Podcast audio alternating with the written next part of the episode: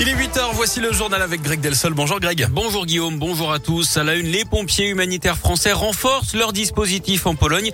L'ONG dont le siège se trouve dans notre région est au plus près des réfugiés ukrainiens depuis le 1er mars dernier. Sur place depuis 10 jours, la première équipe a été renforcée le week-end dernier. Ils sont désormais 10 bénévoles hein, à œuvrer dans le cadre de cette guerre en Ukraine. Et après une première phase d'observation, les choses s'accélèrent depuis quelques jours.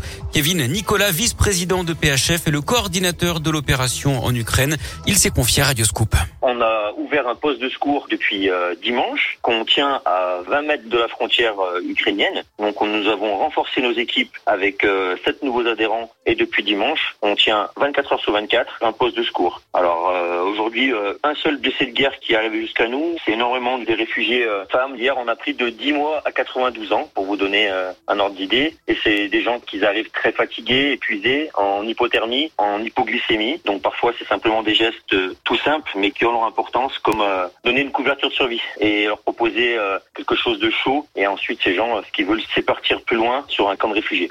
Un deuxième poste de secours a même été ouvert hein. hier. Sur le plan diplomatique, les dirigeants européens sont réunis aujourd'hui à Versailles pour renforcer leur souveraineté face à la Russie au niveau de l'énergie, mais aussi des moyens militaires. Les ministres des Affaires étrangères russes et ukrainiens, eux, doivent se rencontrer en Turquie aujourd'hui. C'est une première depuis le début de l'invasion russe, il y a maintenant deux semaines.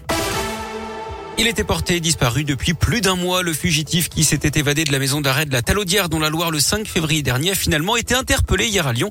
L'individu de 23 ans a été arrêté à la gare de Lyon-Pardieu. Il doit être présenté à un juge d'instruction dans la journée. Le parquet a requis son incarcération. Je vous rappelle qu'il cumule déjà 24 condamnations à son actif.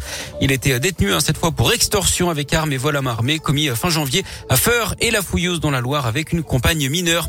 Il roule ivre et blesse quatre policiers. Ça s'est passé dans la nuit de mardi à hier dans le 8e arrondissement de Lyon. D'après le progrès, le chauffard a refusé une priorité et percuté le véhicule de police où se trouvaient les quatre agents.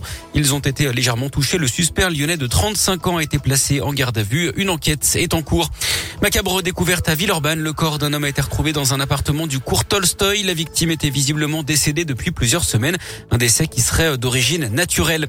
Deux enfants de 10 et 13 ans conduits à l'hôpital après un incendie hier à Soucieux-en-Jarret. Un feu de véhicule qui s'est propagé à une résidence. Les jeunes victimes ont été euh, légèrement intoxiquées par les fumées. Neuf personnes ont été évacuées, mais il n'y a pas eu de relogement.